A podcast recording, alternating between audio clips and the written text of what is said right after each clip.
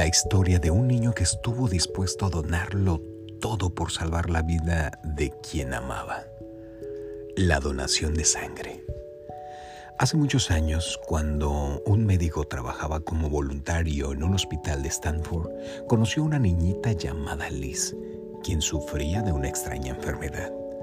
Su única oportunidad de recuperarse aparentemente era una transfusión de sangre de su hermano de cinco años, quien había sobrevivido milagrosamente a la misma enfermedad y había desarrollado anticuerpos necesarios para combatir la enfermedad. El doctor explicó la situación al hermano de la niña y le preguntó si estaría dispuesto a darle su sangre a su hermana. Mm, por un momento lo vio dudar antes de tomar un gran suspiro y decir, sí lo haré, si eso salva a Liz.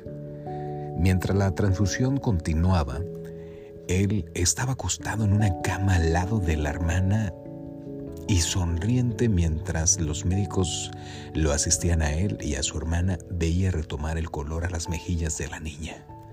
Entonces, la cara del niño se puso pálida y su sonrisa desapareció. Él miró al doctor y le preguntó con voz temblerosa, ¿a qué hora empezaré a morirme?